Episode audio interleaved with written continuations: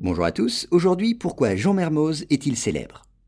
Alors Jean Mermoz doit d'abord sa célébrité à ses exploits d'aviateur.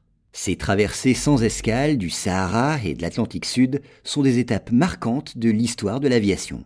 Mais attention, Mermoz fut aussi un homme de son temps engagé dans l'action publique, vous allez le voir. Jean Mermoz commence sa carrière de pilote dans les années 1920 en intégrant la société d'aviation Latécoère. Elle avait développé des lignes aériennes reliant la France à l'Espagne, au Maroc ou au Sénégal. Les pilotes de ce qui allait devenir l'aéropostale en 1927 transportaient le courrier, mais aussi des passagers.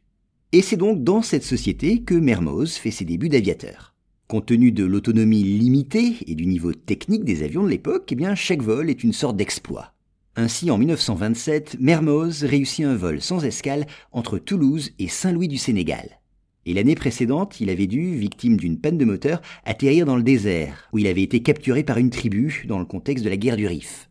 Mais ses exploits ne s'arrêtent pas là. En 1930, il accomplit le premier vol transatlantique sans escale entre le Sénégal et le Brésil. Il permettra ainsi l'ouverture d'une liaison postale entre la France et l'Amérique du Sud. Et c'est à bord de son avion La Croix du Sud que Mermoz disparaît en mer six ans plus tard. Mais je vous l'ai dit, Mermoz n'a pas été seulement un aviateur. Il se double d'un homme politique aux convictions marquées. Ainsi, en 1935, Jean Mermoz rejoint les Croix de Feu du colonel de la Roque. Et après la dissolution des Ligues, en 1936, ce mouvement deviendra le Parti social français, le PSF. Formation favorable à l'émergence d'un gouvernement autoritaire, les Croix de Feu se distinguent cependant des Ligues d'extrême droite par leur refus du totalitarisme et de l'antisémitisme. Mermoz écrit de nombreux articles dans la presse du mouvement et se montre très actif au sein du PSF, dont il devient vice-président.